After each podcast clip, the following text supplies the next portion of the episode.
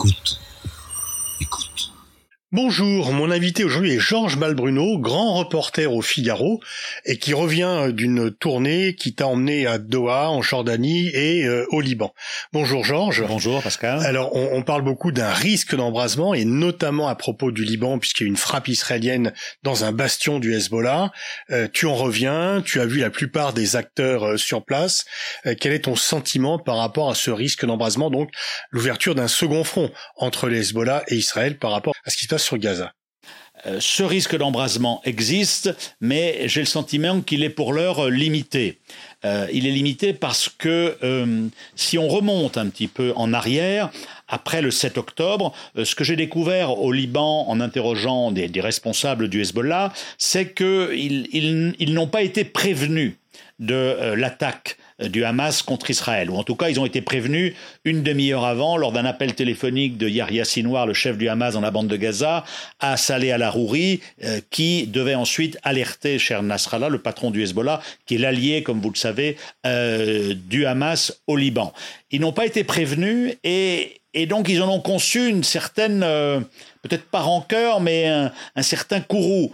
Et, et ce qui comme me l'a dit un, membre du Hezbollah, nous avons été surpris et nous avons été surpris d'autant plus que l'Iran elle-même n'avait pas été informée. Et donc, c'est ce qui explique que euh, le Hezbollah et l'Iran via ses relais dans la région, on en parlera probablement, mais le Hezbollah au Liban a riposté à Israël, a attaqué Israël. Il y a des affrontements depuis le 7 octobre, depuis le 8 octobre, mais des affrontements qui sont limités le long de la frontière, de part et d'autre de la frontière entre le Liban et Israël. Cher Hassan Nasrallah, dans son dernier discours la semaine dernière, a parlé de euh, posture calculée de la part euh, du, du Hezbollah. Euh, le Hezbollah constate à une, une, une, pos une position qui est assez claire. C'est un, solidarité avec le Hamas. Deux, priorité, c'est protéger le Liban, donc éviter une guerre généralisée. Pourquoi éviter une guerre généralisée? Parce que, comme l'Iran, le Hezbollah n'y a pas intérêt. L'Iran l'a dit rapidement d'ailleurs à certains émissaires du Hamas qui n'étaient pas contents justement euh, euh, d'une aide jugée insuffisante de leur part euh, à, à l'égard du, du, du, Hamas, ils n'y ont pas intérêt parce que le Hezbollah en particulier n'a pas intérêt à, à dilapider les cartes qui sont les siennes, à la fois sa capacité de dissuasion et d'autre part, j'en reviens à ce que je vous disais sur l'effet de surprise. En fait, le Hezbollah est, a eu le sentiment que le Hamas lui volait la vedette en termes opératoires, parce que le Hezbollah, il le confiait à, leurs homologues, à, à, des proches depuis 5-6 ans, le, Hezbollah avait dans ses plans une attaque justement terrestre d'invasion de la Galilée par euh, la force Radwan, qui est l'unité d'élite du, Hezbollah. Et donc, le Hamas, le 7 octobre, en attaquant par euh, air, par mer et par terre, en quelque sorte, a dilapidé ces cartes que le Hezbollah devait utiliser ultérieurement ou pouvait utiliser ultérieurement contre Israël. Donc c'est la raison pour laquelle, eh bien, entre les deux, sans oublier le fait quand même que le Hezbollah est un mouvement chiite, que le Hamas est un mouvement sunnite, les hauts frères musulmans, que les deux se sont fait la guerre en Syrie à partir de 2012. Donc il y a une convergence de, de vues, il y a un ennemi commun qui est Israël, mais il, comme l'a dit cher Nasrallah la semaine dernière, il n'y a pas euh, le, le, Hamas ne demande pas au Hezbollah l'autorisation, le Hezbollah euh, n'appuie pas sur un bouton euh, pour dire au Hamas d'agir. Donc euh, le Hezbollah ne veut pas être attiré dans une guerre euh, contre, contre Israël pour ne pas justement dilapider cette capacité de dissuasion. Il y avait, je pense, deux lignes rouges qui sont encore valables, à la fois pour le Hezbollah et pour l'Iran avant de passer dans, un schéma, comme tu l'as décrit, de guerre totale, c'était un, l'élimination totale de son allié le Hamas, or on n'y est pas, et deux, une réoccupation de la bande de Gaza, et donc là on n'y est pas. Donc, jusqu'à ce que ces deux objectifs, ces lignes rouges soient franchis, je pense qu'il n'y aura pas, il n'y aura pas de, de, véritable embrasement, en tout cas entre Israël et le Hezbollah. Euh, chacun, le Hezbollah, j'ai eu le sentiment en les interrogeant que ils étaient dans une posture attentiste dans la mesure où la guerre qu'Israël a infligée au Hamas, aujourd'hui, Israël n'est pas arrivé à son but d'éradiquer euh, le Hamas dans la bande de Gaza. Par conséquent, euh, le Hezbollah a intérêt à, ce que cette, cette guerre finalement dure, qu'Israël s'épuise, euh, qu'Israël euh, euh, finalement n'arrive pas à ses fins, plutôt que de passer lui-même le Hezbollah à l'attaque alors que la riposte israélienne serait très très forte, hein, parce que c'est vrai que quand même en l'espace de deux mois, euh, il y a eu quand même plus de 150 victimes côté du Hezbollah. Les Israéliens utilisent des armes à dessein qui sont des armes beaucoup plus sophistiquées que celles de 2006. Donc c'est un message qui est lancé au Hezbollah pour dire attention, si vous voulez une guerre, elle sera destructrice pour vous. Or le Hezbollah n'a pas intérêt à détruire sa capacité de dissuasion qu'il a patiemment accumulé depuis 2006. Mais est-ce qu'il est possible de ne pas réagir après le fait que le numéro 2 du Hamas ait été tué à, à Beyrouth. Euh, c'était dans euh, vraiment un bastion, du Hezbollah. Alors, quelle est la, la, possibilité de... Parce que si le Hezbollah ne répond pas du tout, il va perdre sa crédibilité. Donc la marge de manœuvre est relativement étroite entre ne rien faire et se lancer dans un affrontement généralisé. Le Hezbollah, comme l'a dit Hassan Nasrallah, a réagi le lendemain en, en visant une base militaire sur le, euh, à la frontière, à la frontière nord, hein, euh, qui n'a pas fait de victimes qui n'a pas fait de victimes. Donc ça veut dire on cible une position militaire importante, donc on, on monte en gamme dans, euh, dans, dans, les cibles, mais la riposte du Hezbollah reste limitée à cette frontière nord, et le Hezbollah ne va pas frapper en profondeur, et il pourrait frapper beaucoup plus et beaucoup plus lourdement. Donc on est toujours dans, cette, euh, dans, cette, dans ces règles un peu euh, tacites, dans ces règles d'engagement tacite entre Israël et le Hezbollah la, crainte, effectivement, c'est que Benjamin Netanyahou, dans une espèce de volonté de faire diversion euh, pour faire oublier qu'il est, qu'il est en difficulté dans la bande de Gaza, pour essayer de créer, justement, d'élargir les fronts. C'est certains demandent en Israël, il faut profiter de ce moment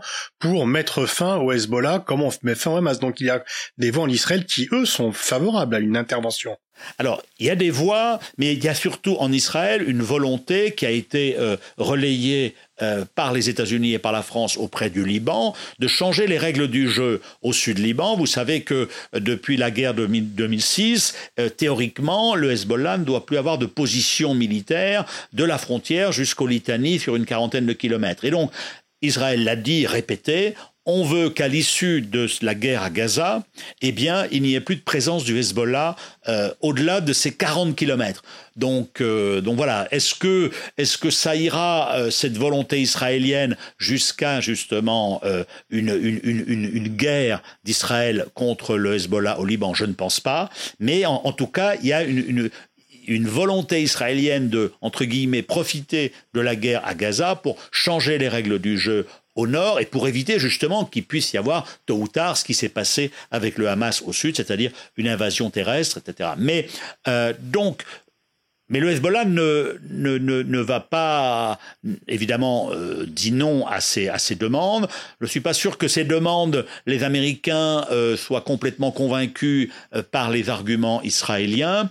Et euh, voilà, encore une fois, euh, au jour d'aujourd'hui, on est, et il faut écouter Hassan Nasrallah quand il parle, dans cette posture calculée. Hein. Euh, la frappe contre Saleh al-Arouri était euh, attendue.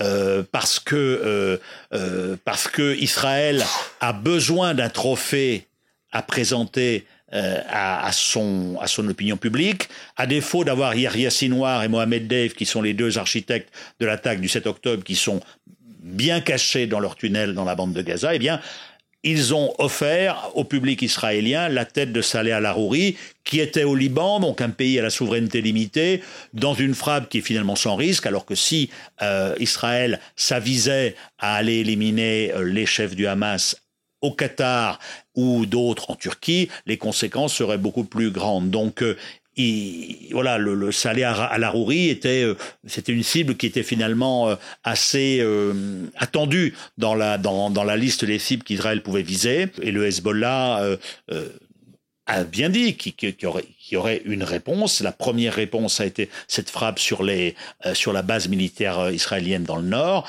mais la balle est maintenant dans le camp, je dirais, israélien. Et l'Iran, l'Iran donc le, régime est à la fois fragilisé sur le plan interne, mais toujours là, lui aussi semble ne pas vouloir rentrer dans le conflit. Il y a la présence américaine, il y a aussi l'Iran perdrait gros à rentrer dans le conflit. Tout à fait. L'Iran, comme je vous l'ai dit, a, manifesté rapidement y compris au, à, à Ismaël qui est allé voir le guide suprême de la République islamique, je crois, à la deuxième semaine de la guerre, pour lui dire ça n'est pas dans notre intérêt, ni de l'Iran ni du Hezbollah, d'avoir une guerre totale euh, contre, contre Israël, parce que, comme vous l'avez dit, l'Iran fait face à des problèmes intérieurs qui ont été réglés au, au prix d'une répression euh, très très forte, mais fait surtout face à des problèmes économiques et sociaux très importants, et, euh, et donc ils n'ont pas intérêt à, à, à participer à cette guerre. Et surtout, j'en reviens à ce que je vous disais sur le Hezbollah, ce que, m'a dit un proche du Hezbollah, mais pro-iranien, donc à Beyrouth, il m'a dit, mais l'Iran est le pays qui est à la tête de cet axe de, la résistance, comme il l'appelle, euh, résistance à Israël et aux États-Unis, qui, comporte le Hezbollah, les milices chiites euh, pro-iraniennes en Irak, les rebelles aussi au Yémen, en Syrie également, quelques mouvements. Mais l'Iran, si un jour il doit y avoir une attaque contre Israël, c'est l'Iran qui doit en, décider à la fois du timing, du mode opératoire, etc. Donc l'Iran aussi a été surpris, a été surpris de ne pas avoir été informé par son allié le Hamas du déclenchement euh, de l'attaque du 7 octobre. Donc l'Iran n'est pas euh, aujourd'hui n'est pas dans une posture de, n'a pas une volonté de, d'une guerre totale contre Israël. En revanche, alors l'Iran mais euh, fait intervenir ses alliés, effectivement on le voit, notamment les rebelles Houthis qui s'en prennent aux navires commerciaux ils font peser une vraie menace. Ils peuvent, ils ont essayé de frapper Israël. Les, oui, ils font pas peser leur, menace militaire est, est, assez faible hein, euh, parce qu'il y a un déploiement israélien de contre-mesures et, occidentaux. Mais on voit, ils pèsent sur les sur, l'économie puisque les, grandes compagnies maritimes doivent passer maintenant par euh, euh, par l'Afrique du, Sud. Donc ils pèsent. les aussi, là aussi, je dirais, les Houthis, alors eux, pour, pour le coup, ne sont pas sur un, une télécommande iranienne, contrairement à ce qu'on dit. Ils ont une marge de manœuvre, ils, ont, ils sont aidés militairement,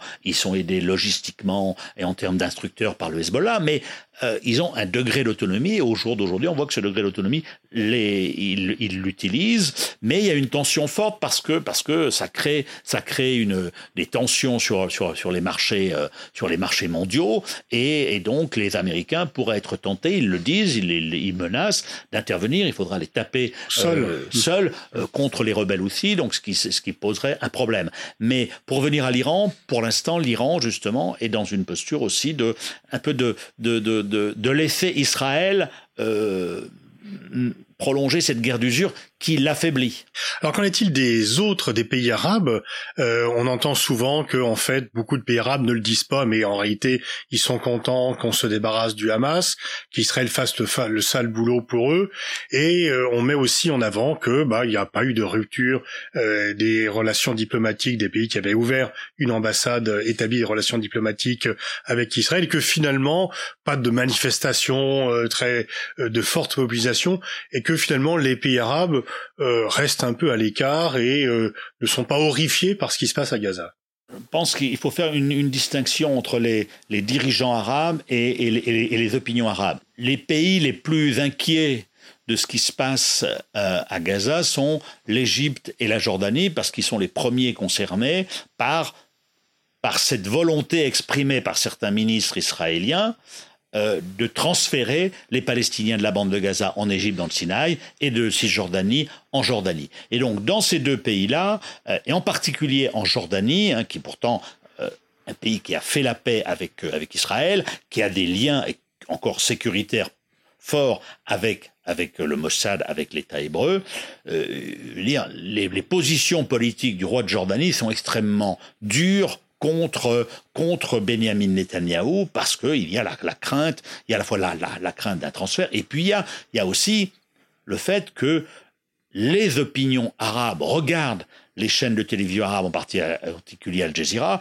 et sont horrifiés par ce qui se passe depuis quand même plus de deux mois maintenant dans la bande de Gaza, avec une, une donc plus de 22 000 morts, en, majorité des civils, et donc l'opinion arabe, elle, est, elle, est, elle est révulsée, et donc les dirigeants arabes doivent en tenir compte parce que, effectivement, si eux n'ont pas adopté, effectivement, n'ont pas rompu des liens diplomatiques, aussi bien la Jordanie euh, que, euh, que, que l'Égypte, quand même, euh, ils sont dans une position difficile. Même dans le Golfe, euh, des pays comme le, les Émirats arabes unis qui, euh, euh, qui ont normalisé leurs relations avec Israël, et même s'ils ont une toute petite opinion publique, puisqu'ils sont un million d'habitants, il y a quand même une, une, une il y a quand même une euh, une, un sentiment euh, qu'Israël fait ce qu'il veut à Gaza, que le, les États-Unis ne l'empêchent pas euh, de, de, de, de, bombarder et de détruire euh, non seulement les infrastructures, les habitations, mais aussi de, de faire beaucoup de victimes civiles.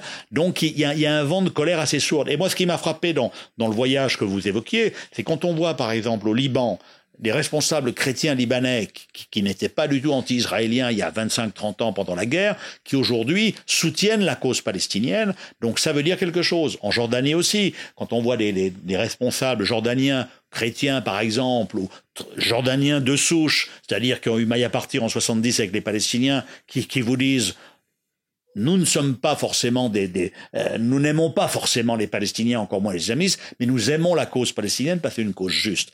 Et donc, euh, un conseiller du roi me, disait, nous avons compris comment Israël nous traitait. Et, il, me, disait, la question qu'on se pose maintenant, ce n'est pas non plus simplement question du, du règlement du conflit israélo-palestinien, c'est une question de coexistence entre Israël et les pays arabes. Et donc, je crois que c'est très important parce que, à travers euh, la manière dont Israël euh, euh, a répondu à l'attaque terroriste du 7 octobre, ou répond depuis deux mois, eh bien, euh, Israël est, en train de, de, de, de se créer, euh, comme l'a dit le Premier ministre du Qatar, des générations euh, d'ennemis. Et donc ça, c'est pas bon du tout. Euh, et donc, mais ça ne va pas jusqu'à remettre en cause non, les relations diplomatiques. Non, non, ça ne va pas jusqu'à remettre en cause les relations diplomatiques. Les Émirats arabes unis ne reviendront pas sur le, les accords d'Abraham. La Jordanie a, a renvoyé l'ambassadeur d'Israël, mais on ne, rompt pas, on ne rompt pas l'Égypte non plus. Euh, L'Arabie saoudite, euh, Mohamed bin Salman, l'homme fort, le prince héritier, tout en ayant haussé le ton, ne, remet pas en cause une reprise après la guerre de sa normalisation avec, avec Israël. Cela étant, je pense que le coût, le prix à payer pour Israël sera beaucoup plus important puisqu'il ne répétera pas le scénario des accords d'Abraham, dire voilà, on fait, on normalise l'Arabie normalise avec Israël sur le dos des Palestiniens. Donc euh, non. Et puis mais ce qu'il y a, pour répondre à votre question aussi, et revenir à la bande de Gaza, c'est que les pays arabes, aujourd'hui, on, on, on sont en train d'adopter une position commune sur justement ce qu'attend la communauté internationale et en particulier les États-Unis pour l'après Hamas. Et la position commune, c'est ce qu'a dit, euh, c'est ce Ayman Safadi, le ministre des Affaires étrangères jordanien Anthony Blinken lors de son dernier séjour à Amman, dire nous sommes prêts à participer à l'après Hamas à Gaza, c'est-à-dire éventuellement la reconstruction pour les pays du Golfe, envoyer des troupes, etc. Mais ça doit se faire dans un cadre d'un État palestinien. Nous ne participerons pas, nous, pays arabes, à la reconstruction de Gaza, à la sécurisation d'Israël dans la bande de Gaza, s'il n'y a pas justement un vrai plan pour remettre sur pied les deux États, Israël aux côtés d'un État palestinien. Et donc ça, c'est ce qu'on va, ce à quoi on va assister, je pense, au cours des, des, des, prochains mois. Est-ce que les États-Unis vont tordre le bras à l'Égypte et à d'autres pour dire, eh bien, même s'il n'y a pas un, un, vrai plan sur la table, parce que ça va être compliqué de mettre un plan sur la table euh, immédiatement euh, après la guerre à Gaza. Il n'y a plus tellement de partisans de la, de la création d'État palestinien en Israël. Ils ont, ils étaient déjà peu nombreux avant le 7 octobre. Là, on voit que même l'opposition interne à Euh, sur le fait qu'il n'y ait pas de création d'État palestinien, il y a quand même un consensus. Il y a un consensus. Là, Israël est toujours dans. Enfin, autant Netanyahou a seulement 15% de, de, euh, de, soutien dans les sondages, autant l'opération israélienne à Gaza est soutenue parce que les Israéliens considèrent qu'il faut éradiquer, éliminer le Hamas, etc. Selon quoi, je pense qu'ils ont, ils ont, ils ont, ils ont raison euh, dans l'absolu, mais ils n'y arriveront euh, probablement pas. Et d'ailleurs, euh, l'après-Hamas est-il envisageable? C'est qu'il y a deux inconnus par rapport à un éventuel plan. Est-ce qu'on peut éradiquer le Hamas? Euh, Première difficulté. Et deuxième difficulté, une fois que ça serait éventuellement fait, est-ce que Israël, donc que faire Que va-t-on faire des 2 millions 200 000 Gazaouis euh, Le nombre de morts va augmenter, euh, les épidémies, mais euh, l'ONU dit qu'on ne peut plus vivre à Gaza et les choses vont encore se dégrader en termes de juste de conditions de vie au quotidien. Alors, est-ce qu'on peut éradiquer le Hamas? La réponse est non. Même les États-Unis aujourd'hui, euh, pour la première fois, ont fait une évaluation militaire du Hamas il y a une, une semaine et ils ont déclaré un le Hamas gardait des capacités, je les cite, militaires importantes. Deux, le Hamas ne serait pas annihilé. Donc, le Hamas existera encore probablement encore un petit peu militairement, mais il sera très affaibli, mais politiquement, en revanche, il, va, il va survivre.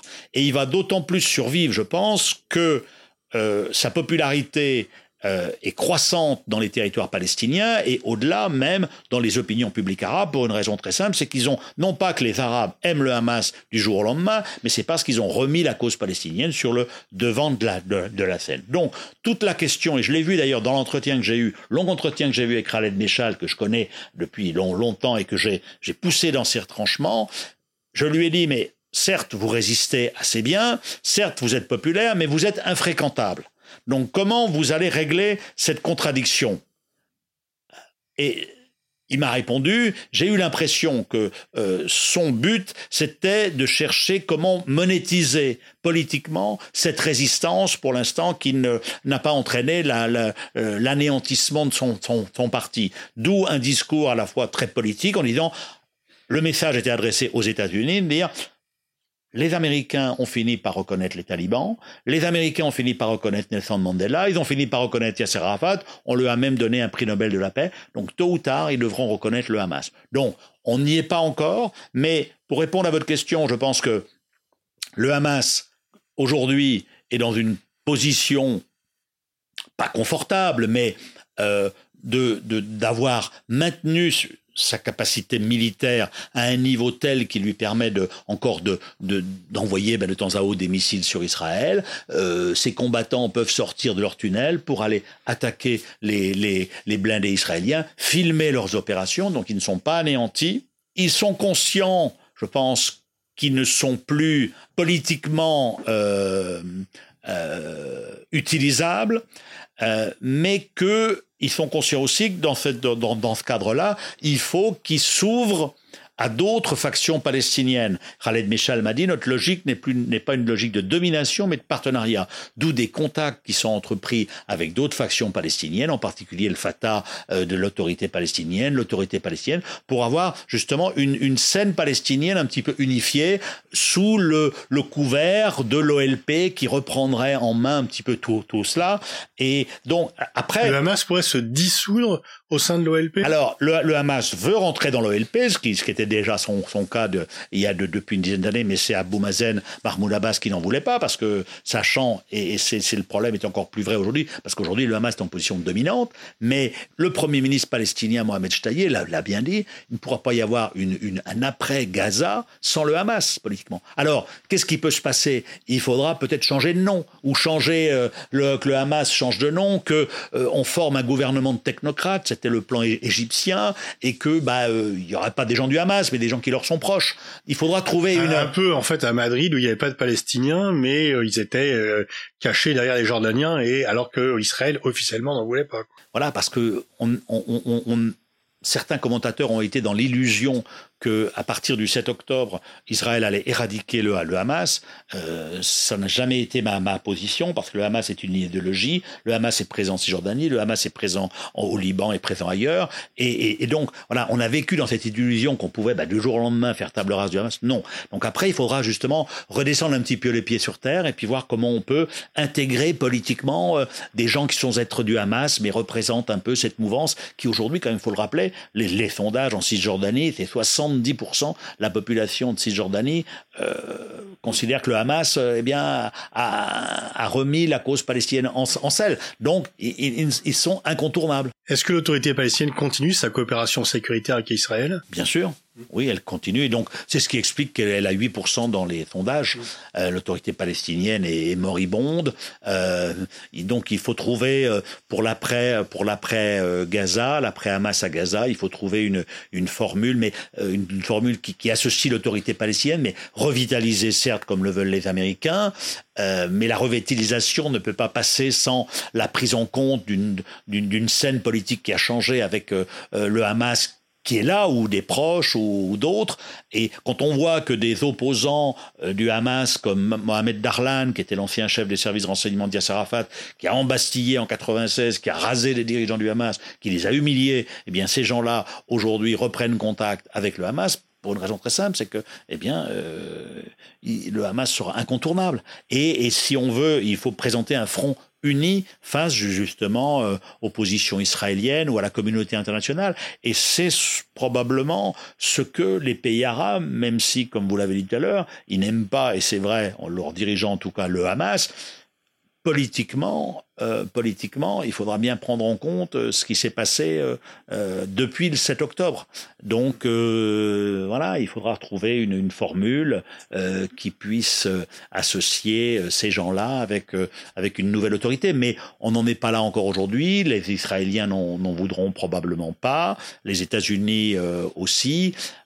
mais on a l'impression que côté arabe, on ne veut pas participer justement refaire un petit peu ce qui s'est fait avant, c'est-à-dire euh, pendant le processus de paix ou, après, Israël détruit, l'Europe reconstruit, le Qatar euh, finance le Ham. Non, voilà, il faut trouver une nouvelle formule. Pour l'instant, on n'a pas le, on n'a pas le, elle n'a pas été trouvée. Merci Georges Moliolo pour euh, ces explications extrêmement lucides et pertinentes.